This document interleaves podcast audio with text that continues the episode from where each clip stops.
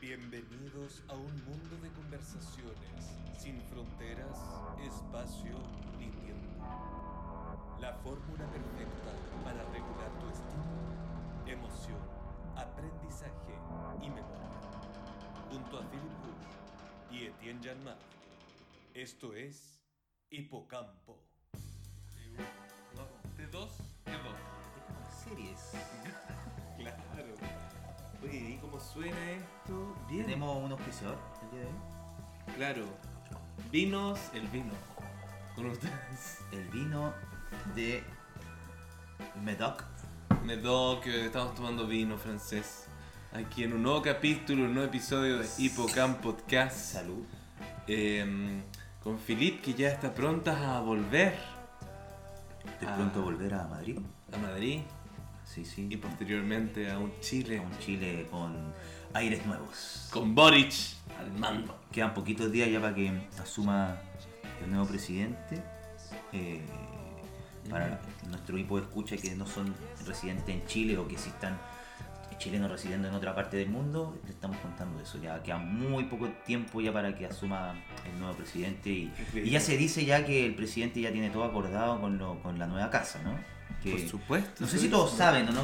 ¿Tú lo quieres poner un poco en detalle eh, ¿De a la qué? gente de la noticia de dónde va a estar ubicada la casa de Boric, por qué elige ese barrio, etcétera? Que es algo peculiar que está pasando, ¿no? Ah, bueno, sí, eh, Boric va a vivir en el casco histórico de Santiago, barrio Yungay, un barrio muy, muy popular de, de Santiago que a mí en lo personal me encanta. La, la única vez que viví en Santiago viví En barrio Yungay. en barrio Yungay. Sí, hay hartas cosas Y- interesantes, un barrio cultural que cada vez Creo que está... hasta Neruda tuvo una casa ahí. ¿no? No lo sé, no lo sé, habría que averiguar, habría que averiguar. Bueno, estaba la icónica Universidad Arcis, Sí. una gran universidad con una gran escuela de teatro. Que al parecer ahora van a ser edificios habitacionales, creo. Espero que el presidente Boric- Son más edificios. Logre hacer que esas corruptas empresas inmobiliarias que existen Sí. en Santiago de Chile se detengan. Oye, te veo ese, ese, ese como odio en la mirada con los empresarios, ¿no? Me carga lo que han hecho con Santiago las empresas inmobiliarias. Sí, hay todo un caso El también gigante ahí. inmobiliario es. Que se debería, horror. se debería investigar quizás, ¿no? Porque el, el plano regulador eh, del Claro. edificio, no sé cómo está ese tema, pero bueno, la cosa es que va a vivir en un, en un, en un barrio, eh, como decía Tien, histórico, eh, casco histórico, ¿no es cierto? Eh, una parte muy cultural, ¿no es cierto? Y claro, va a tener como su, un poco, eh, el, el- el barrio se va a tener que un poco adaptar un poco a la nueva vida, ¿no? Vivir con el presidente en un barrio como... Como en Yungay, ¿no es cierto? Y como como- sabemos cómo ha estado Yungay este, este último tiempo. Yo no que- sé, yo no he estado en Chile. Bueno, hace yo te puedo decir un poco, pero- hace, hace un buen tiempo ya que en Yungay se, se ve mucho lo que es delincuencia, ¿no? Como harta, harta gente, nada, robando o Bueno. balazos, quizás. En un barrio centro. a mí, de hecho, me a mí me a mí me asaltaban asa- a mí me en la plaza de armas y. Sí, pues no. pleno no. centro también.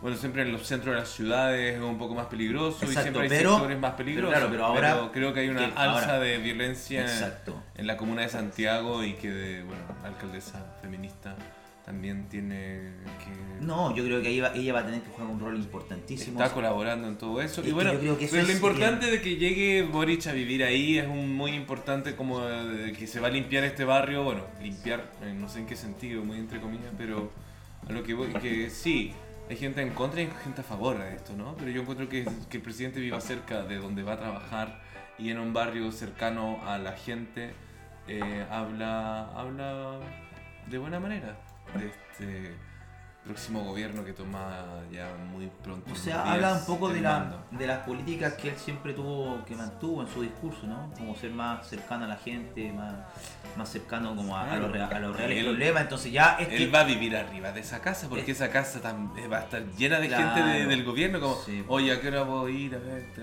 yo- y siempre como que él va a vivir muy aislado en y esa me, casa. y me imagino que esa casa va a tener un perímetro de seguridad. A ver, un- una, una manzana a la redonda, o dos, no sé, porque es la casa del presidente. Y no, y no es que el presidente, porque, a ver, eh, en Chile se pasa mucho, y me imagino que en muchos países también, que los presidentes o, la gente del gobierno vive un poco afuera del, del- del- de, la, de, la, ciudad, ¿no? Como de la polis, en el fondo, como donde, donde está el turismo, el casco histórico, etc. No, igual. Bien como más un poco en, en la periferia, pero en comunas. No, espérate. eh, en, en com- espérate, en comunas con, con plata. Eso pasa mucho. Los presidentes más oligarcas que ha tenido Chile. Sí, Claro. o sea, casi todo, ¿no? Porque el único que vivía más en el centro era Alessandri, que vivía en el, en el Paseo Phillips. Y en el Paseo Phillips él se iba con, los- con los perritos y se iba hasta la moneda. Pero los otros presidentes, no sé, se han vivido, casi todos han vivido en Las Condes, La Reina, Vitacura. Claro, pero son hueones de mucha plata también, pues. Bueno, en Estados Unidos la Casa Blanca se vive ahí. pues. El presidente vive en la Casa Claro, Blanca. acá el presidente no puede vivir en la Eso es lo que quería hacer un poco Allende, quería hacer un poco lo que está haciendo Boris, de como vivir más en el centro. No, pero Allende no sé dónde vivía, Allende En parece que vivía en Providencia, ¿no? En Tomás Moro, ¿no? O Tomás Moro, sí, Tomás Moro, y creo que Bachelet tenía una casa en, en Providencia. Claro, más cercano. claro. Pero bueno, es normal que un alcalde, No, pero que viva- presidente de 35 años vaya a vivir al centro de Santiago, lo encuentro lo más lógico y lo más coherente. Y también, bueno, sí se tendrá que hacer eh, perímetros con policía, por supuesto, para que no nos maten al presidente. Sí, por supuesto. Bueno, pero ahí también va, va- va a jugar también el nuevo rol, ¿no? El nuevo, el, nuevo rol que va a tener la- las Fuerzas Armadas en Chile, ¿no? Desde ahora con, con el nombramiento de la, de la nieta del expresidente Salvador Allende a cargo de las Fuerzas Armadas. Yo creo que Ah, va a haber cierto. una reformación de todo ahí. Va a ser importante, va a ser Sí, interesante. Los primeros 100 días se dice que van a ser muy importantes para Chile. Y esto es lo que te está resonando ahora como ciudadano chileno. Sí, sí, me está, y también está- estamos, me está resonando un poco también lo de la guerra, ¿no es cierto? Como que Bueno, sí, en el que- capítulo pasado eh, fue antes de que. Fue justamente grabamos. Eh, ante- a la noche antes, no, no, o la noche de. Sí. Grabamos la tarde-noche en que Putin decidió la invasión de Ucrania, de una guerra que ya llevamos 10 días, 11 días. 10, días. 10, hoy día creo que son 11. Y bueno, nosotros después de Sí. tres días de la guerra, eh, bueno, hablamos, bueno, fue bastante mm, un impacto igual, bastante acontecido todo esto. Grabamos un episodio que se terminó perdiendo Sí. porque, bueno, ahí estábamos muy acontecidos y grabamos solo hasta los 30 minutos porque estábamos...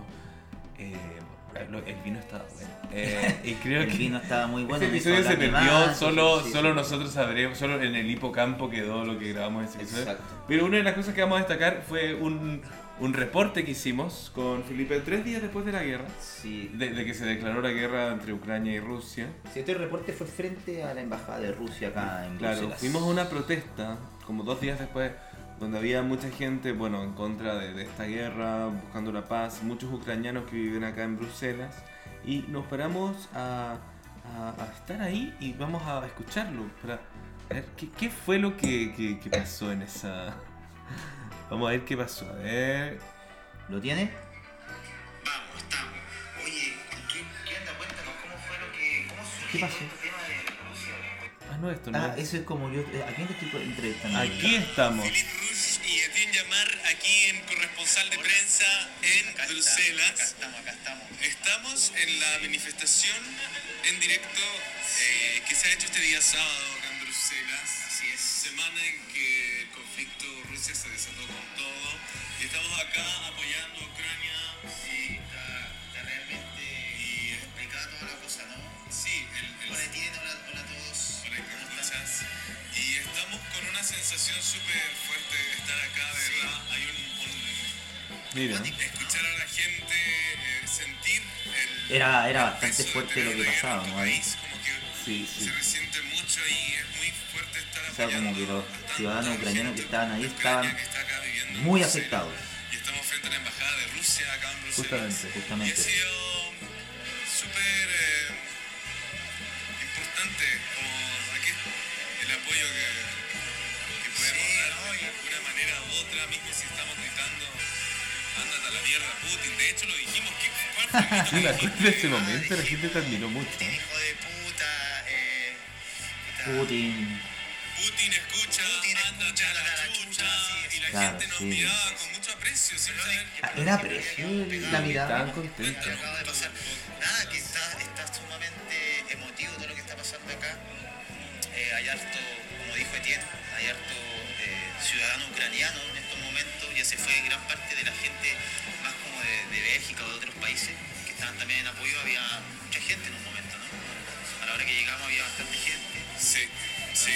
A diferencia de Chile, estas son manifestaciones más eh, eh, Fijas. fijas, ¿no? Es como la Estáticas, es conmemoración de gente, conmem- bastantes y se convoca a la gente Se enfoca a la en un gente en un lugar espacio, ¿verdad? y se hacen los, los A discursos. diferencia de Chile que se marcha, ¿no es cierto? Que, bueno, que aquí también se marcha, ¿no es cierto? Sí. Aquí de hecho se acaban a Claro. ¿cuándo Pero es? estamos acá todavía en el, en el audio. World's Sí, estábamos leyendo afiches ahí. Ah, sí, estamos leyendo afiches. Voluntaria. Ah, no, aquí vamos, acá vamos con, con un ciudadano Vamos, aquí la gente empieza a gritar. Y quiero que. Eso se escucha como cómo se está viviendo. Acá, Ahí sí. están algunos gritos en ucraniano. Vamos a ir para allá, vamos. Vamos para acá. Aquí ya pueden empezar a Cuidado, escuchar Ken, cúbrete, un poco cúbrete. Los, los gritos que, que-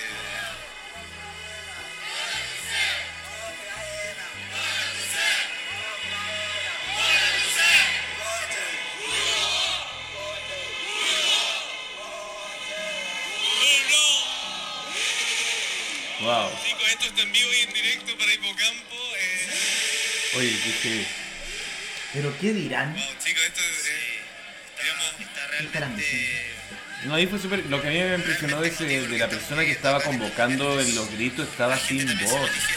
El gol estaba de verdad mal, como que ya no le quedaba voz, estaba sin polera y gritando al cielo y la gente lo apañó. Le faltó sostener desde la guatita. Y ahí los pacos nos- ya nos estaban echando. claramente está un permiso que se pidió para esta manifestación que tiene hasta un cierto horario. podemos ir a entrevistar a ese joven. Podemos, sí, Aquí sí. Vamos viene a la ver. entrevista. Acá viene una entrevista. Entrevistamos a alguien ahí. Excuse me. Is one question for our podcast. Of course. What is the feeling for this situation, this moment? Hoy viene tienen tu inglés, It feels like 1938, Ah, and uh, this time we're not going to tell our kids we didn't know how to stop him. Yes, it's, So yeah, so yeah, Thank. And, and the feeling is very rare for everyone. Every, yeah. It's, it's um, a lot of support, a lot Yes, of support yes. Spain here. Mucho This soporte, one of the dice, ¿no? ones Tenemos just soporte, standing against it now. yes, um, mucho thank you. apoyo. What is your name? Alistair. Alistair. Etienne from Hippocampus Podcast. Ah, Philippe. Nice to meet you. Uh, thank you for the request for response. It's Bueno, ese fue, the fue un pequeño testimonio que hicimos de, Sí, fue interesante estar ahí. belga, de una persona belga en apoyo un poco al pueblo ucraniano. No, pero fue súper interesante porque, bueno, fuimos. eh, Sí, Y era como esta manifestación que estaba sucediendo ahí y nosotros llegamos y nos dieron una banderita, ¿no? Como... Pero mire, lo importante acá era estar como en contra de lo que estaba pasando, no hay ni un bueno ni malo, sino que el conflicto de guerra es lo negativo y tenemos que pararlo.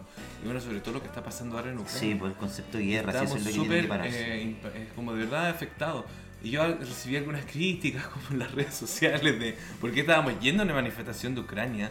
Pero a ver, chicos, eh, no hay que generalizar eh, a la Ucrania, dígase neonazi, que exista. Porque acá en Bélgica también hay hueones neonazi que nos andan pegando a los gays, o no sé. Como que en todas partes tenemos un, Un sector neonazi. claro, y quizá en Ucrania es más fuerte, pero eso, esa generalización de que Rusia está salvando al mundo de un, de un creciente neonazismo es, de mi punto de vista, yo no estoy tan de acuerdo. Eh, y nada, pero bueno, lo que sí, Claro, esa... porque, porque tú como ciudadano más belga, ¿no? Ciudadano europeo, ¿no es cierto? Yo esto igual, estoy acá y todo, lo veo desde afuera y todo, pero yo soy más Sudamérica, ¿no? Como que no... Pero para ti es como que es distinto, ¿no? Como que siento que hay como una cosa más... Claro, y en, mismo- en apoyar a, a- a- Bueno, a mí también es cosa de, como de, de lo que hablamos, ¿no? Como que toda guerra es devastadora, entonces que se termine, porque todo, finalmente, los que pagan el pato, como se dice, son los civiles, po. Ya está contando 127 euros llenar el estanque de gasolina Claro. aquí en Bruselas. o sea. No, y también es como, a ver, eh, bueno, igual eh, estábamos muy acontecidos en ese fin de semana, pero una semana después no estábamos tan acontecidos como ayer. Y decidimos ir a, bueno, como ya una semana de, de mucha información, de leyendo Twitter, leyendo eh, fac- facsímiles, ¿no? Informativos de prensa que Sí. compro, que es muy interesante también informarse a través de la lectura. Pero bueno, ayer lo que decidimos hacer fue un paseo a una semana ya, a una semana, bueno, a 10 días de la guerra, Y nuestro estado era muy distinto. Sí, ¿Qué piensas tú? Sí, o sea, nosotros yo creo que... Vamos a escuchar esta segunda nota que les mandamos de, de nuestro paseo en bicicleta como Por el parque... eh, de Bourbeuf Saint-Lambert. Exactamente. Y estábamos ahí, empezaba esto como, a ver.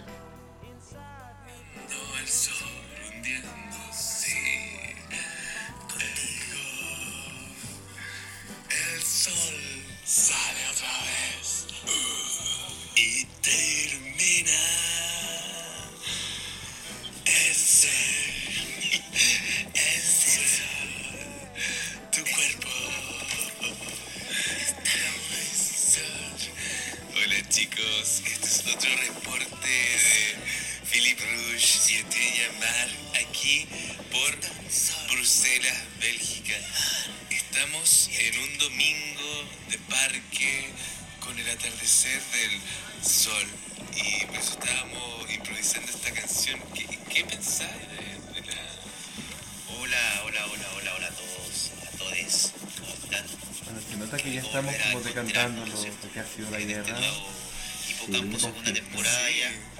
Desde acá, desde un lugar totalmente distinto a lo acostumbrado, nos, sa- nos salimos un poco de, de, de los computadores. Entonces ahora interesante el, interesante el estado en el que estábamos, ¿no? ¿Pero en qué estado estábamos? ¿Estábamos en hongo? No. Estábamos en hongo, yo creo. No, no, no Ya tomamos me ningún Pero había un atardecer bastante rico y ya estábamos con la información de todo este Y nos conflicto. estaba llegando el sol así. Y nos llegaba el sol y, y Y nada, fue agradable que en el fondo como que hay que encontrar la tranquilidad cuando está todo muy, Muy caótico. caótico. Sí. Hay que saber encontrar la tranquilidad. Entrar ese chicos. espacio. Como que esa nota que les mandamos desde el parque, yo creo que era necesaria para, para calmar Porque esto... El 99% de las personas que nos pueden escuchar, yo creo que. No sé. O estos cuando están muy volados. ¿Qué? Oye, por favor. No, No. habíamos hecho comerme No, hartos sí. kilómetros de bicicleta. Sí, ¿cuántos, ¿cuántos kilómetros? Ah, hicimos? 10 kilómetros. Como buenas piernas de futbolero. 10 ¿ah? kilómetros. Futbolero. Claro, esto me, oye, me Futbolero, recuerda sí. que. ¿A qué te recuerda? A ver. A ver, ¿qué está sonando de fondo? Wow, Oh, ahí dámelo viene, más, ahí dámelo viene, más, sí, dámelo sí, más. sí. ¡Ay, qué hermoso! ¿Qué nos traes? Porque la semana pasada, ¿no es cierto? Como que Hipogolazo. Hipogolazo, estoy con hipogolazo acá porque la semana pasada como que yo me sentí un poco como que después te lo comenté eh, fuera del programa de ¿no? Como que sentí que mi ánimo para hipogolazo como que no era el como de las otras secciones que tiene el, el programa. Claro, Pero quizás claro. fue porque estaba demasiado acontecido, no sé. No, y también estábamos empezando el año 2022. Hay Exacto, que empezar de nuevo, es sí. una segunda temporada. Una segunda temporada, entonces como que ahí le empezamos a echar más benzina, que a través de la benzina está muy cara, pero le empezamos a echar igual. entonces, bueno, eh, te- hay hartas cosas, tiene hartas cosas, hartas ¿Ah, cosas. sí? La guerra ha traído sus consecuencias, ¿no es cierto? Eso, eso ya es un, un hecho, ¿no es cierto? Entonces, eh, no sé si eh, están al tanto los hipogolazos, ¿no es cierto? Que no nos siguen eh, por toda la tragedia que, que fue, ¿cuándo fue? A- Antes, ayer, antes de ayer en México, de estas, de estas barras. Ayer. Ayer, estas barras, ¿no? Es terrible. ¿Cuántos, ¿Cuántos fallecidos por, por, por esa pelea de barras, ¿no es cierto?, que se hizo en México, que es una cosa terrible, creo van más de 15 muertos, no sé cuántos heridos, o sea, todo pa- por un partido de fútbol, o sea, ¿hasta dónde vamos a llegar? ¿Hasta dónde está llegando la humanidad, weón? Qué chucha, weón. Me parece inaceptable. O sea, ¿cómo se mancha así la pelota de fútbol, weón? La pelota de soccer, la pelota de fútbol. Perdón, pero ¿cómo, es cómo, terrible. lo, ¿cómo se permite que un juego provoque tanta rivalidad? Eso yo siempre he estado en desacuerdo porque siempre es fomentar la guerra La entre los pueblos. Sí, weón. fomentar es conflictos innecesarios entre... Esto es- no fue ayer, esto fue antes de ayer. Ok, fue antes de ayer, pero... Sí. Pero me parece increíble el fomentar la guerrilla entre las personas No, del mismo terrible, país. Es terrible, es terrible. Vimos, entre vimos rivalidades por ídolos de fútbol. Hay unas imágenes, tú, bueno, tú me mostraste unas imágenes que son terribles, ¿no? Son, son Sí, realmente inaceptable. espeluznantes, realmente O sea, de, sí, sacadas de una película de terror. Si México estaba en el calendario para realizar un mundial, No, olvídate, futuro, no. que se lo cancelen, por favor. Olvídate, sí, ¿no? Entonces, yo bueno, soy, yo de verdad tengo una postura bastante. eh, si te mandáis una cagada, mismo sería el, mismo, el mejor jugador del mundo. Sancionado, weón, chao. Bueno, a, est- a- a lo que, a lo que va, mira, qué interesante eso porque hay un jugador de fútbol que jugó en la selección de Brasil, que jugó mm, Robinho, sin ir más lejos, así se llama este tipo, que está metido en un escándalo sexual y que le dieron condena de prisión en Milán. El tipo era, era- el tipo era jugador del Santos, de uno de los equipos más populares de Brasil, y después se fue a jugar a Europa. Estuvo jugando en el Real Madrid, ¿no es cierto? Después del Real Madrid se fue no sé a qué otro país y terminó jugando en Milán. En Milán, en el equipo milanés. Y ahí, con otros amigos, qué sé yo, una noche de carrete, se fueron de, de- de- de carrete y creo que tuvieron un episodio con chicas donde el tipo eh, abusó de una de ellas. Y eso se comprobó y ahora ya está, ya resolvieron el caso y el tipo tiene que hacer cárcel. Pero el tipo está en Brasil. Entonces, el tipo si viaja a Europa, lo capturan. Eres un jugador de. De jugador de fútbol, sí. Es muy conocido. Si tú lo buscas, se llama Robinho. Robinho. Bueno, ahí quedaste. Debe estar, a mí la información que me dicen que está escondido en las favelas. Ay, estás con. No, qué asco, Sí, po, qué asco. lo están escondiendo en las favelas. ¿sí? No, qué es que aparte el patrimonio que tiene Robinho es un tipo que jugó en el Real Madrid, pues tiene. Un tipo que jugó en el Milan. O sea, imagínate el patrimonio de ese weón. El patrimonio de plata. Que aún así no se pudo sacar la cárcel. Bueno, mira. Eso habla también muy bien de la justicia italiana. Claro que habla bien de la justicia italiana. Que no, que, que no, que no hace, no hace vista gorda si tú eres famoso o no famoso. Tenés que, tenés que weón, acatar lo que pasó. pues. ¿Qué pasó en Qatar? ¿Qué pasó en Qatar? Ah, de las muertes de, de, la- de los miles de... ¿En Qatar? Ah, sí, pues, sí, pues. Otra, otro hipo, hipogolazo, pero acontecido. No, que está muy acontecido. Bueno, es que hay una cosa que pasó en Qatar por, por el hecho de las construcciones de, los de, los de los estadios, ¿no? Que todos los estadios que se están construyendo para el próximo partido, creo que hubieron muchas víctimas. Fatales. ¿De qué me estás hablando? No sé, es todo todo- un mundial, la Copa del todo- Mundo. es todo caótico, es encima todo- Rusia está cancelado la Copa del Mundo. Pucha, México demuestra una violencia increchendo a causa del fanatismo futbolero. Rusia ni siquiera tiene sponsor. Rusia ya ni siquiera tiene sponsor deportivo, querido. ¿Qué pasó con eso? Cuéntame lo que pasó con Adidas. el Chelsea. Adidas. ¿Y no, po. Chelsea? Bueno, es que ese es otro tema, po. A ver, Wow. lo del Chelsea. eh, Cargado tu hipogolazo. Sí, está demasiado cargado el café. a mí me gustaría tener en estos momentos a Mauricio Israel acá. Porque puta que me hablaste de Mauricio Israel la semana pasada, weón. Oye, pero Ay, Mauricio. Israel, Mauricio Israel, Mauricio Israel. Ha vuelto a la televisión. Volvió con un programa de deporte, nos va a hacer la competencia nos- ahí por golazo, weón. Jamás tu voz perdería al lado de. Muy bien, gracias. Porque De- ese weón era, era, o sea, perdón, esa persona era, era, el, era el tipo que en el fondo leía el diario con Marco Antonio Solís de fondo. Y, y leía la actualidad del diario, ¿no? Oye, mira lo que dice acá, pero leía para él, para él mismo, ¿no? Oh, hombre, hombre juega béisbol con un pato. Oh, qué interesante.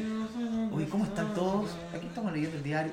Era como una cosa así, muy destin, eh, destin- distendida. Música Sí, distendido. Bueno, la cosa es que eh, tiene, viene con, con mucha carga este hipogolazo, eh, lo que es del Chelsea, como tú lo estabas diciendo, que uno de los máximos, eh, el máximo propietario ¿no? del Chelsea ya eh, vendió sus acciones, ¿no es cierto? Vendió el Chelsea y este tipo, bueno, es ruso, ¿no es cierto? Es oligarca ruso y, y todo este gesto hace nada más que ponerle más eh, leña al fuego que está haciendo Putin, ¿no? Qué terrible. Entonces, porque el tipo, la- lo que él saque de, de- de la venta, si tú también lo escuchaste conmigo, ¿no es cierto? De lo que él pueda llegar a sacar de la venta, va a dar un porcentaje eh, grande, significativo, a todas las víctimas y a la reconstrucción de Ucrania. Entonces, eso quiere decir que Igual el tipo... un gol- golpes bajos, Bajos que llegan, que te rompen el alma, que te dejan Putin sin sangre como, las "Oh, venas". Sí, es un golpe a lo Paolo Meneguzzi. Es un golpe muy Paolo Meneguzzi que le hace este empresario a Putin, porque es lo que te dice, y lo que también estábamos escuchando con Etienne, y lo que dijimos al, al principio del programa, ¿no? Sí, sí. Putin con esta guerra puede llegar a terminar muy mal, ¿no es cierto? Como que sus economías se pueden ir al carajo.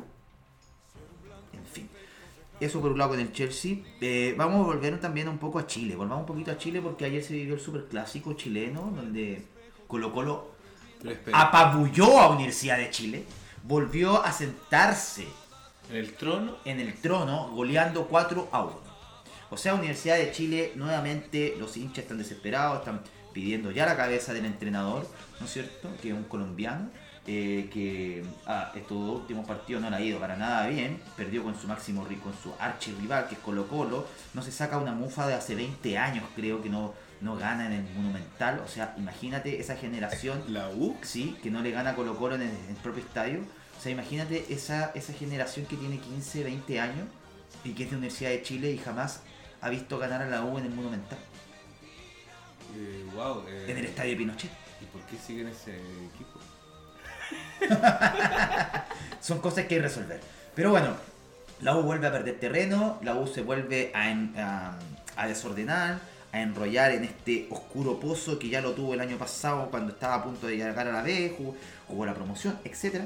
Entonces bueno, hay que esperar lo que pasa. Eh, Se le viene eh, una semana complicada porque juega con Unión Española. Ah, hoy día hay otro partido. No, no, no, juega la próxima semana, juega con Unión, Ah, que. Unión, Unión ganó, Unión eh, solamente ha perdido un, un partido de las cinco fechas, ha empatado dos y ha ganado dos. Vamos en racha, vamos en racha, así que vamos Unión. Vamos con todo. Y eh, yéndonos un poco más también a lado de la selección chilena, porque la selección chilena eh, tiene dos partidos importantísimos muy importantes. Ahora eh, ya prontamente, acá en las últimas semanas de marzo, donde enfrenta a Brasil en el Maracaná y enfrenta a Uruguay en Santiago de Chile, que si Chile consigue un resultado de empate o, o- o triunfo Ok. en Brasil, se mete nuevamente al Mundial y solamente le quedaría ganar Uruguay. Si Chile pierde con Brasil, nos despedimos de Qatar 2022. Ah, porque todavía- Y Ben Brenneton, el hombre figura del momento, todavía no se sabe qué va a pasar con él porque él todavía está con una molestia en su, en su, en su tobillo, ¿no es cierto? Eh, la gente del- de su club allá en Inglaterra eh, no lo quiere ceder a la selección, dicen que está haciendo una locura, que para eso hay muchos más delanteros que no lo pueden hacer jugar, pero de todas formas Lazarte, el machete, lo va a convocar porque quiere que los médicos chilenos lo evalúen. Y eso fue nuestro hipo, hipo, hipo golazo de hoy. Acontecido. Así de rápido, pero es que me quedé con una duda de. Dime, dime, dime. De lo de Qatar. ¿Qué es estas muertes por la construcción de estadios?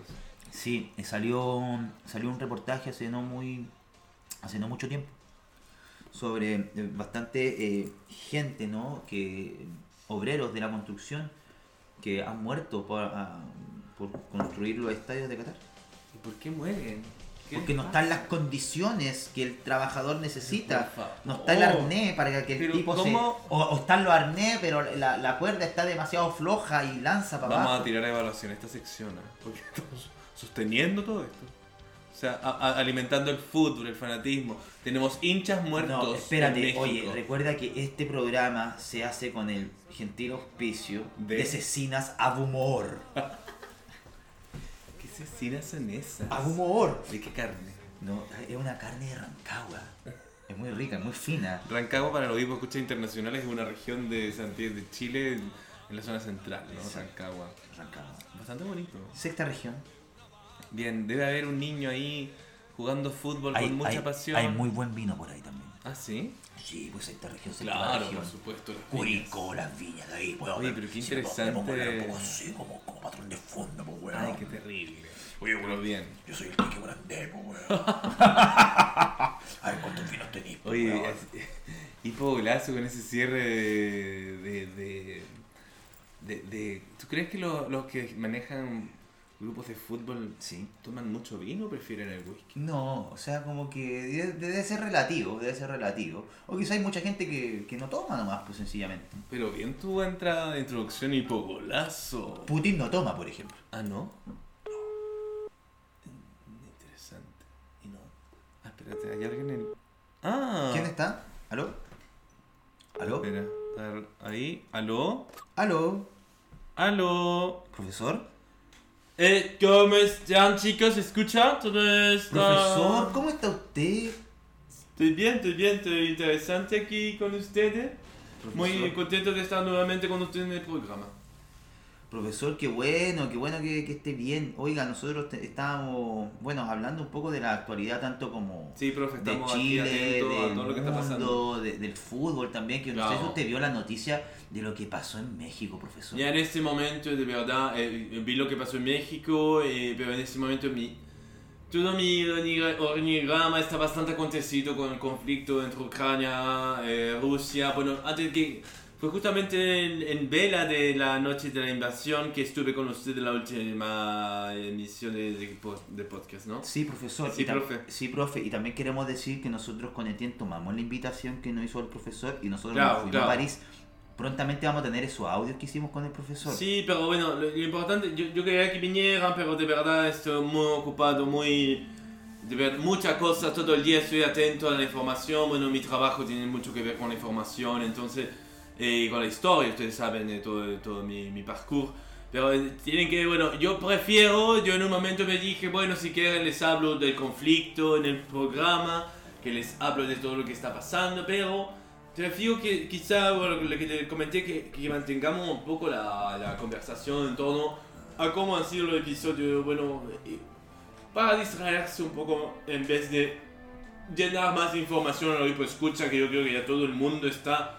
Sí, sí. ¿Sabe qué, profesor? Le encuentro Sí. toda la razón. Por favor, proceda. Muchas gracias, profe, por, por poder darse el tiempo también de estar con nosotros. sí, muchas gracias, este- profesor. Sabemos que usted es un hombre académico, que ya, está, ya está terminando ya su proceso académico acá, está con las pruebas finales, ¿no es cierto?, de sus alumnos. Sí, sí, eh, claro, estamos antes de las vacaciones de, de PAX, ¿cuál? De PAX, ¿no?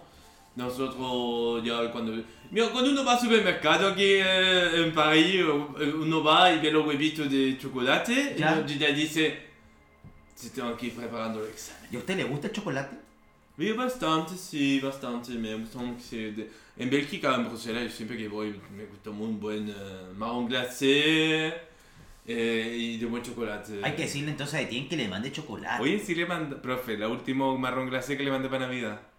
Exquisito, exquisito el... ¿Tú has probado marrón glacé, Felipe? ¿Sabe que Etienne todavía no me invita a un marrón glacé? Ah, debería eh, probar, hacerle probar a Felipe. el Sí, pues tiene, glacé, tiene que ¿no? hacerme probar. Pues, Oye, me, si queda- te voy a llevar me, al- queda- me quedan dos noches. Ahí en Les Sablón, ahí en Les vamos a ir. Y nada, pues profe, eh, ¿qué tiene? Entonces nos va a traer otra historia de... de- Profesor, ¿qué nos trae? Mira, mira, mismo voy a... La semana pasada, el, el último episodio, hablamos de Tamara Sansanova, una mujer de San Petersburgo, Rusia. Quiero hacer un paréntesis. Sí, por favor. Hay que decir que el profesor no participa en las pautas del programa porque él en el fondo está demasiado ocupado. Entonces, Sí. él sí, siempre llega con los casos sin que nosotros no sepamos Claro, qué va a ser. claro. Entonces, cada caso que él trae igual que nos sorprende. Señor. Carlos Pinto, por favor, el profesor Recon. eh, bueno, no, este es un caso nuevamente de, de, un, de alguien de Rusia. Vamos a hablar del caso de Mikhail Popkov. Schumacher. Mikhail Popkov. ¿Cómo? Es que- ¿Popcorn? ¿Cómo dice? ¿Popcorn? ¿Cabrita? Mi- ¿Michael Cabrita? Claro, profe. mi- eh, ¿Popcorn, profe? No, no, no, no, no, chicos, a ver, no. Popkov. Pop- ah, con P. ¿Final? Popkov. ¿Ya? ¿Ok? A este chico Mikhail Popkov, bueno, es una persona que ya está tras la reja, eso es importante saberlo, pues que le voy a hablar de uno de los criminales rusos más impactantes de la historia de los asesinatos dentro del mundo, y es uno de los principales psicópatas y asesinos de, de- de Rusia. Eh, sí, sí, sí. eh, bueno, voy a, en vez de hablar de conflicto con Rusia y todo eso, voy a traer gente de Rusia con crímenes bajo y con las manos de sangre muy manchada. Pero profesor, usted... Bueno, no, sigamos, Sí, sigamos. profes. ¿Y, y, y quién es esta persona, profesor? ¿Mijael dijo? Sí, Pop- Sí, sí. Mi- Mijael Popkov era una persona que, bueno, él es hijo único de una familia, ¿no? De, la- de un pueblo que se llama Irkutsk. ¿Ya? es una ciudad de, de, de, de Rusia, ¿no? Cerca de, mm, bueno, eh, eh, de, Siberia, ¿no? Es la zona de Siberia. Y justamente a, a Mikhail Popkov lo llaman el caníbal de Siberia. No, no, el hombre lobo de Siberia. El hombre lobo de Siberia. ¿Qué se les hace pensar a ustedes? ¿Por qué le habrán dicho de esta manera? No Sí, pues profe. Profesor, un tipo que demasiado Sí. sádico. ¿Se transformaba en lobo? ¿Y usted era la caperucita, profesor? Por favor, chicos. No, por favor. No, no, mira. Le dicen el hombre lobo de Siberia por la eh, intensidad con la que él atacaba a su víctima. Uno podría haber pensado que estas víctimas eh, eran atacadas por una bestia. Porque a tanto el rastrojo que él dejaba habitualmente eh, en las víctimas, que luego voy hablando de este tema, pero principalmente voy a empezar por la historia, vamos, vamos a ir a los inicios de, de Popkov. Por supuesto, Sí. profesor. Y con el gentil auspicio de, Ah, mais ¿están tomando un vino ahí? de Medoc, Mais, mais oui, ça c'est le, le vin de Médoc. Sí, profe, estamos con un, un vino de Bordeaux, eh, Chateau de Benz, eh, eh, Médoc. Eso. Y con el gentil auspicio de este vino damos inicio al relato del profesor. Esta tarde de estadio entonces, Mikhail Popkov. Él creció, como les decía, en una familia de una madre y un padre eh, de esta zona de Irkutska. Eh, el padre de Mikhail era, mm, seme- de- trabajaba en el cementerio de esta ciudad. Era una ciudad bastante industrial, con mucho bosque, ¿no? mucha naturaleza, bosque, rodeada de bosque y de industria. Entonces, bueno, imaginaba un poco el contexto. Bueno, su padre trabajaba en un cementerio bastante toda la noche. Era el guardián del cementerio, encargado de hacer eh, las tumbas y cuidar todo esto. Y su madre, mientras su padre trabajaba, ¿no? Se quedaba con, con, con Mijael. Y Mijael se quedaba con su madre muy alcohólica. Porque claro, imagínense tu madre, tu, el hombre de la casa, se va a trabajar siempre, está en el cementerio. O sea, ya el panorama familiar era desafiante. Sí, profe, bastante. era, era asfixiante un poco. Pero, ¿no? eh, y, claro, profe, y esto como ella empezó su alcoholismo entonces porque estaba muy sola con su cabro Yo chico. creo, o sea, como que un abandono, ¿no es cierto? Y un claro abandono, eh, y Mijael empezó a... a ¿Y qué edad tenía él, perdón? Él tenía unos 7 años cuando su padre partía ¿Y el padre qué edad tenía cuando estaba trabajando en el El cementerio? padre había tenido unos 45 años. ¿Cuánto? 45. Claro, no, no sé bien las edades de los padres en ese contexto, pero lo importante aquí es que su madre alcohólica empieza a ser un poco abusivo con su hijo, ¿no? Le empieza a descargarse quizá el conflicto que tenía su padre en su hijo. Y Mijael empieza a, a sentir un odio creciente contra su madre. Una misoginia que empieza a crecer, A crecer, desde a crecer, a entonces. Y empieza a odiar a su madre. Y su padre decide, vamos hijo, tú vas a trabajar conmigo al cementerio, mucho tiempo en la casa, colegio, casa. Y mejor, colegio, casa, cementerio. Y ahí Mijael empieza a hacer hoyo, excava hoyo, ayudando a su padre. Mu- mu- mu- muchas gracias por el sonido, Philip. Ayuda a su padre y hace hoyo, pero él no deja de ir al colegio por esto. Él va al colegio, bueno, recibe mucho bullying de los compañeros, ¿no? Como le entierra cuerpos, que trabajan ahí con los cuerpos. Espérate, espérate un poco, espérate un poco. Espérate, Disculpe, señor. No, yo estoy aquí para eso. Sí, es que me... me- me- Sí, profe, yo también estoy interesado Oiga, en eso. entonces el colegio se entera, ¿no es cierto?, que el hijo de, de este matrimonio eh, trabaja en el cementerio. Claro, o sea, del hijo del dueño, del, del hijo del cuidador del cementerio. Que, que es poco usual, ¿no es cierto? O sea, debe ser bastante raro ser como... Perdón, inusual. Más que usual. Claro, imagínense la, alguna vez tuvo que enterrar el cuerpo de algún familiar, de algún compañero del colegio, y era Mijael que hacía el hoyo, ¿no? Todo esto, ¿no? En un contexto que Mijael no le gustaba tanto, Mijael empezó entonces a ir a, luego de esto, se formó como militar, se formó también como policía, y Mijael termina entrando a la escuela de policía ya en una vida adulta, ¿no? Como ya entrando a sus 20 años, ya está trabajando en la estación de policía de Irkutsk. Y luego en esto, bueno, su madre queda un poco en el pasado, ¿no? Siempre tuvo este conflicto con su madre y con su padre, pero él decide hacer su familia a pesar de tener bastante trauma familiar que nunca fueron tratados desde su parte. El tema es que entonces Mikhail Popkov entra a la escuela de policía y mm, él se muestra como una persona bastante amable, un buen ciudadano. Él comienza a construir una imagen de sí mismo como un buen ciudadano ante el pueblo y todo esto, hasta que llega al grado de oficial dentro de, de su estación de policía. Y es bastante respetado incluso por su carisma. Muchos de sus compañeros de trabajo lo llaman Mijael Sonrisas. ¿Cómo? Mijael eh, sourire, ¿eh? Mijael sonríe, Mijael sonrisas. O sea, se puede decir que él es ¿Qué cosa? el Joker de, la, de, de ese tiempo. Oye, sí, pues, profe, es como el, el- Mijael sonrisa es como el bromas. ¿Es como el broma, profesor? No, claro que, bueno, eh, podríamos decir que tiene una misma psicopatía muy parecida a la de el príncipe de todo el hombre heterosis de este planeta, ¿no? Porque hay que decir que Joker es como la princesa de todo el hombre, como princesa Disney para el hombre, Joker. Hay que decir, ¿no? ¿Cómo, profe? Profe, ¿qué está hablando ahí? Sí, profe, ¿qué estás diciendo? No, no, bueno, en, en fin, chicos, eh, la cosa es, ¿Pero usted vio la película del Joker? por supuesto que la vi. ¿Y qué le pareció la actuación de Joaquín Me Phoenix? encanta, exacto. Hay que decir que me encanta, muy buena interpretación de esta psicopatía, pero siempre me voy a quedar con el Joker de Heath. ¿Heath Ledger, profe? ¿Cómo, profesor? El, el otro No. Joker, el actor que falleció. es que yo creo que, profesor, discúlpeme, acá no hay comparaciones. Una es una, una película y otra es otra. Bueno, y, y las ustedes quedan, pero voy a seguir con Pero sigamos con, el, sigamos con el... Lo que quiero decir es que Michael le decían en Mijael Sonrisas, porque era muy carismático. En 1986, Mijael conoce al amor de su vida, su mujer, se casan, tienen una hija. Y él va construyendo esta imagen de buen padre de familia, de buena gente, ¿no? Y todo el mundo nunca piensa que él podría llegar a ser el asesino en el que se convirtió. En todo caso, chicos, estamos entonces.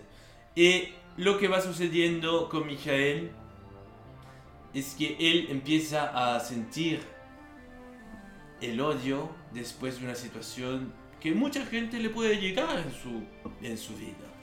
¿Qué creen ustedes que provocaría que Mikhail Popkov llegara a cometer el primer crimen? ¿Qué piensan? Eh, no sé, pues, profe, ¿qué, qué- Yo creo que, profesor, claramente es lo que hablaba usted de, de esa carencia de amor familiar, esa carencia materna. Claro, pero igual él tenía un matrimonio feliz o no. Sí, ¿cómo era el matrimonio de él con su pareja, profesor? Él lo que siempre quería mostrar al resto era una- un matrimonio muy, muy ameno, muy, muy bien constituido, una familia bien armónica. Pero lo que sucede es que una noche Mijael Popkov llega a su hogar y encuentra envoltorios de preservativo en la basura. ¿Ya? Y- ¿Ya? ¿Y qué hay con eso? O sea, espérate, él llega a su casa y encuentra preservativos en la Claro. Y ahí Que no son de él. dice, él dice, ¿qué es esto? ¿Qué pasa aquí? O sea, hay un descuido de la mujer ahí. Y el policía investiga y encuentra que su mujer le ha sido infiel. Una gama de celo como volcán Y ahí, eso es... Explosión, el celo. Un celo máximo. El hombre lobo de Siberia empieza a sentir la primera garra. Para llegar. Lo primero que hace un impulso animal es ir a engañar a su mujer. Bueno, voy a tener sexo con otro, otra mujer, voy a engañar, voy a hacer lo mismo que me hizo. Pero luego de este acto sexual, eh, donde se acuesta con otra mujer, quizá mira al techo y dice, esto no es suficiente. Esta venganza de la cual ella ni siquiera se ha enterado, ¿cómo? ¿Cómo me vengo de esto? Y ahí es cuando él, luego de ser violento con su mujer y todo, empezamos como, bueno, él decide vengarse de otra forma. Saca su coche de oficial, ¿no? En su patrulla, él va en la carretera una noche oscura de Irkutsk, en la zona industrial. Una chica va caminando, seguramente sola a esas horas de la noche. Él se detiene como policía, se detiene ahí, baja la ventanilla del copiloto y dice a la chica, disculpa, ¿quieres que te lleve? Ah, no, no sé, pues, yo estoy aquí, tranquila, voy a caminar. Puede pasarte algo, esta gente muy mala esta noche. Tiene razón, voy a subirme. Gracias, oficial. Súbase, súbase. Y él sube a la chica, ¿no? Y bueno, aquí viene una pregunta clave para todas las víctimas. Pero qué buena interpretación, profesor. Muchas gracias, muchas gracias.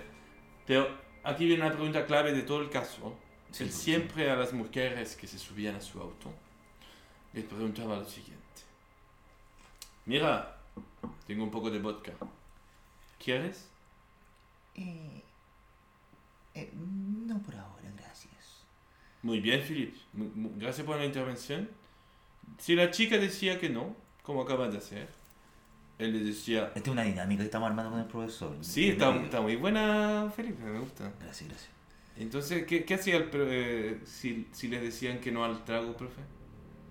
Ahí eh, Mijael decía, te voy a llevar al destino que quieras, te dejo. Ahí la dejaba. Y la dejaba. O sea, la dejaba san y salva. Pero si a la misma pregunta, ¿quieres un poco de vodka? Eh, bueno, ya. Esto, esta respuesta que acaba de dar, positiva, ¿no? Sí, quiero vodka. Micael les daba la petaquita, ¿no? De vodka. La chica bebía un sorbo. Ya. Mientras Micael preparaba uno de sus utensilios para agredir a sus víctimas. Un tornillo, un martillo, cualquier Lo cosa que tuviese estuviera a en el mano. auto. Mientras la chica bebía, él ya preparaba el golpe que le iba a dar en la cabeza a la chica para que esta cayera y fuera su primera víctima. Luego de eso salía el hombre lobo por todo su ser, por sus agresiones cuentan con desprendidas de cabello, les arrancaba el cabello a sus víctimas. Luego también empezaba, las llevaba principalmente al bosque, iba con la patrulla de policía. Esa zona, se esa zona estacionaba. es muy de bosque, profesor. Sí, sí, como les decía, Iskutsk es una zona industrial muy de bosque. Y él llevaba a sus víctimas al interior de los bosques más cercanos que le tuviera a mano. Y ahí agredía a la víctima de una manera brutal, chicos. Él utilizaba, eh, eh, les desgarraba la ropa, se encontraban las víctimas desnudas. Y las chicas La trataban... destripaba, profesor. No, no era tan terrible como eso, pero las agredía de una manera violentísima, chicos. Arrancar cabello, la ropa totalmente desgarrada, sangre, utensilio, Estamos golpes. hablando que es, que es Ay, profesor, un funcionario de la policía, profesor. Sí, justamente el oficial de la policía.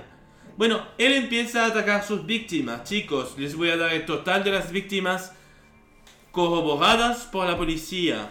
83 mujeres fueron asesinadas por Mijael Sonrisas. El lobo de Siberia, el hombre lobo de Siberia. Qué terrible 83 historia. Qué terrible historia, Sí, y siempre lo hacían con el mismo modus operandi. Chicas que iban en la carretera caminando solas, él las subía haciéndose pasar por el policía que era, y luego, si las chicas respondían sí al trago, las mataba, si las chicas respondían que no al trago, no las mataba. ¿Por qué creen esto? Porque... Yo mm, creo que ahí está todo el tema de la madre, pues, profesor, ¿o no? Bueno, El tema de, el tema de tú y no, de la tú no mujer tienes- que le fue infiel, ¿no, y no, profe? porque tú no tienes que decirle no a, sí a algún desconocido, porque está, no sé. Miren, lo que él hacía era limpiar de ¿Qué mujeres, limpiaba? de mujeres paganas a su pueblo. Él, O su sea, ¿qué tiene, discurso qué tiene- es... qué tiene de malo que una mujer se tome un trago? Claro, claro, profe, ¿qué tenía de malo eso? Que para él una mujer que aceptaba trago de un hombre en un auto de un desconocido era una mujer pagana, O sea, una estamos mujer hablando de una impura. Sí, estamos hablando de una persona que claramente tiene problemas eh, psiquiátricos. Claro, por supuesto, no, pero está- no, no tiene problemas, eh, se dice en la conclusión del caso, Pero, y- que pero él lo, lo informe- hizo todo consciente, que él es una persona consciente de su psicología, no tiene problemas psiquiátricos, él es totalmente consciente del horror que cometía y, y que decidía dar a sus víctimas como una especie de, de, de ¿cómo decir? Alguien que ¿A justiciero? es un ¿Justiciero? justiciero, es... justiciero de, de, de, de la prostitución, o sea, no más, no, o sea, como, o sea, no es prostitución, perdón, justiciero de las personas que el solo hecho de, de no sé, de ir caminando solas por las calles o que le ofrezca un Eran que personas, sí, eran mujeres que iban ¿van a ser bastante... personas malas, no sé, qué, qué, qué horror. Es un purgador, es un purgador, como se diría. Es el, el purgador de la limpieza de esta zona de donde él vivía, de todas las mujeres que Claro, que él aceptaban y que, que no la tuvieran control. Las mujeres tenían que quedarse en casa con los maridos y de respetar. Y una na- de sus últimas... Y, y- y no estar sola en lugares. Por supuesto. eh, A esas horas de la sociales, noche, claro, sola, y social, aceptar, y aceptar más encima trago. alcohol de un Claro. desconocido en un Eso auto a mitad de la él era noche, fatal. era una mujer Por eso, po, pero él infame. ofrecía el alcohol que estaba muy metido del lugar de infancia que era su madre. Su madre, una mujer. Oye, bien, buen punto ahí, Felipe. ¿eh? Vulnerabilidad. Sí, sí, claro, exacto. Y más la infidelidad de su mujer. Y más la La infidelidad, madre entonces todo eso calza dentro de un, un- una especie como de, mm, de patología, ¿no? Que, que él está padeciendo, que jamás se la ha tratado y que a lo mejor que a lo mejor sí tiene problemas psiquiátricos, porque no es normal eso. Claro que tiene problemas psiquiátricos de por sí. Bueno, y está encerrado hoy en día en el Delfín, uno de los centros penitenciarios más temibles de Ah, sí, Rusia. profesor, si yo con Etienne acabamos de ver Sí, unas profe, cosas que viendo fue, eso. fue terrible eso. Increíble. Y Oiga, ¿y qué dice su qué, qué decía su actual mujer, su hija? Porque sabemos No, también pero hay que entender tenía que- una familia él, ¿no? Claro, su. Bueno, hay que entender como hay dos víctimas que se lograron escapar de él. Hay una víctima que ella va caminando, bueno, ella trata, eh, cuando ya lo, la lleva al bosque, ¿no? Ella se despierta en mitad de la tortura, ¿no? Porque él hacía una especie de tortura a sus víctimas antes de asesinarla por completo. En este estado de hombre lobo, porque era tan bestial así... Entonces ella está, se despierta inconsciente y ve que está ahí atrapada en mitad del bosque y intenta escapar. Intenta escapar, ella va por el bosque, ayuda, ayuda, ayuda". Ella va traumatizada, Qué terrible. ve a unos chicos que van saliendo de una industria de madera y los chicos no la quieren ayudar. Y la chica tiene que volver a buscar más ayuda. ¿Y quién la encuentra a mitad del bosque?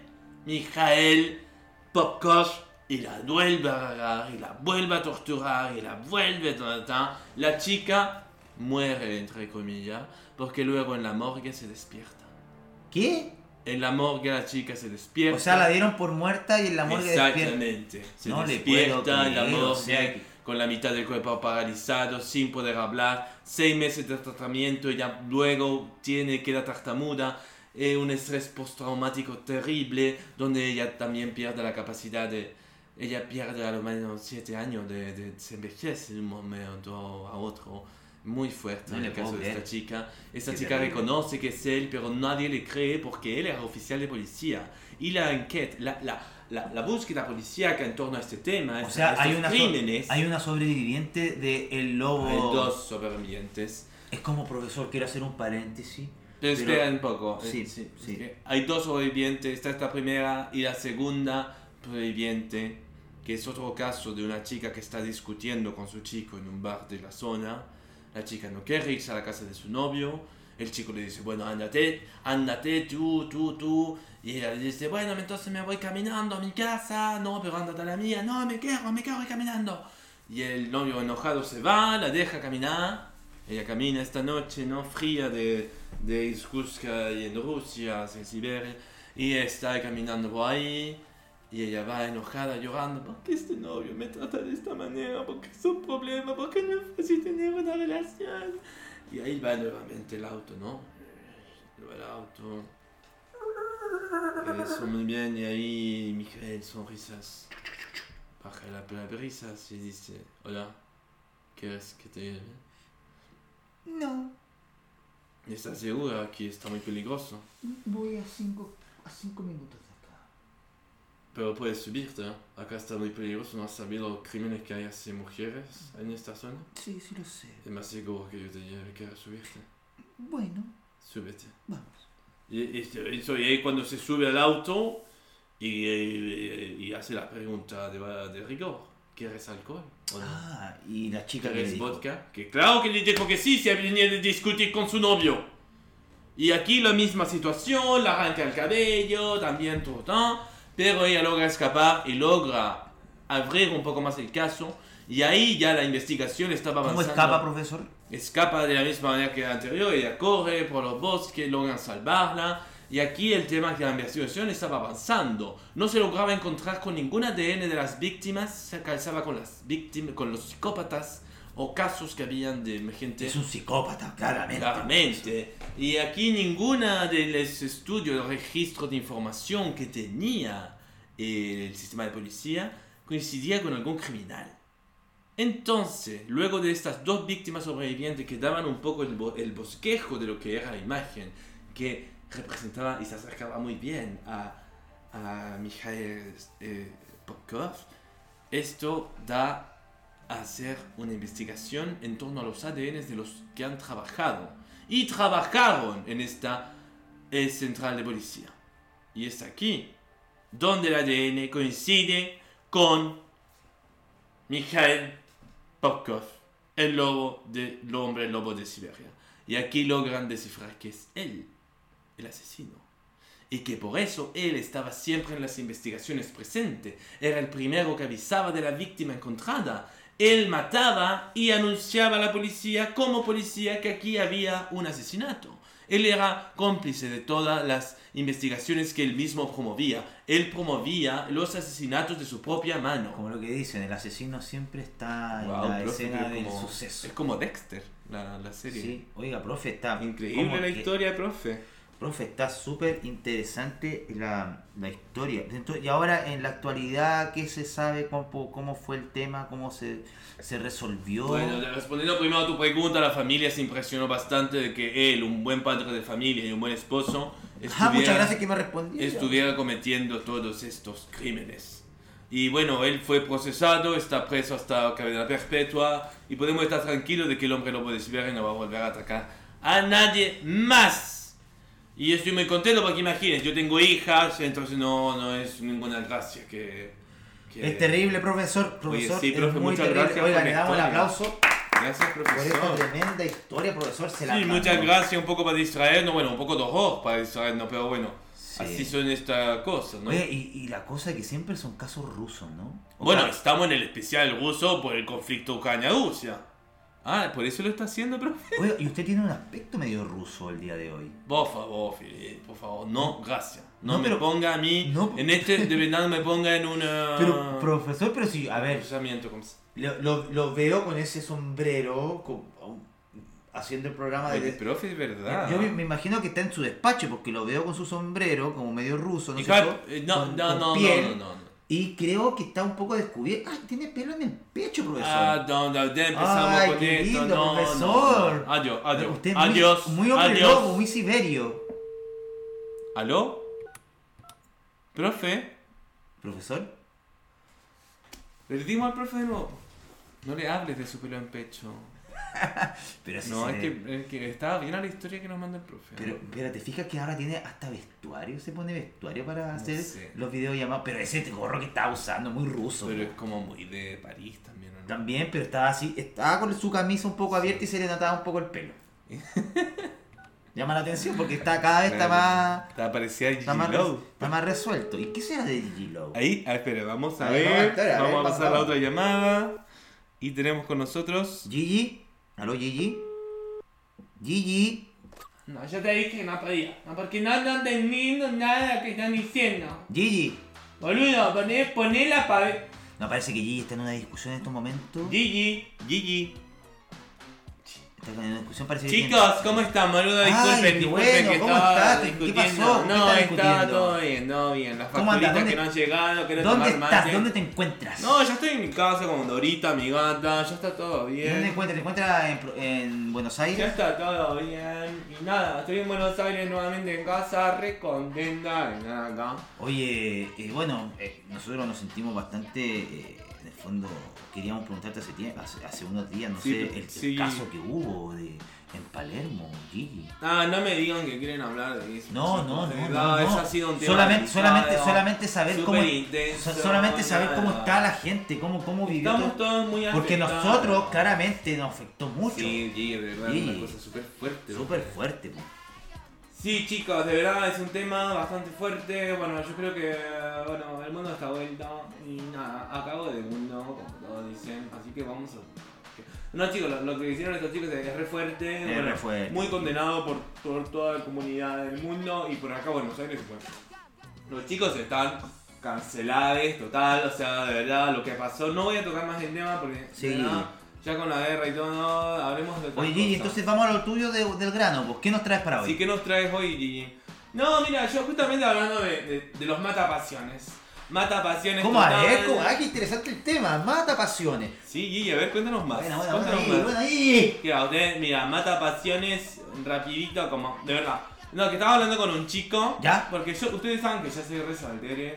Entonces estaba hablando con un chico y yo le decía, a ver, nene, eh, si tenés pareja, con esta, con esta sabrosura no vas a ganar nada. Como Gigi. No, no entendemos, Gigi, ¿por qué? ¿Qué pasó? No, lo que yo digo, yo no soy segundo plato de nadie. Si yo voy a hacer un segundo plato, eso ya de partida me baja bastante las pasiones. Eso es como lo que fue con tu, con tu chico que tenía en Madrid, ¿no?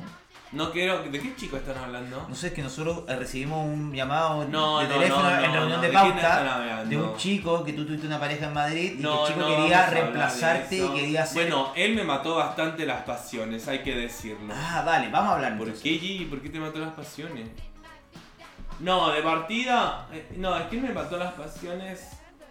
No, no quiero hablar tanto de ese tema, pero me acuerdo mucho de, de- de lo, lo- lo primero que me mató las pasiones en él fue cuando llegó el, el perro. ¿Por qué, Gigi? No, porque de un momento a otro había pel- pe- pe- pelo de por todas partes. Era increíble, como nos acostábamos a la cama, mismo si Pelo. dejábamos al cachulipi afuera. Cachilupi siempre se subía a la cama, quería estar con nosotros y era terrible, boludo. De verdad era una cosa espantosa porque me amanecía con los pelos en la boca.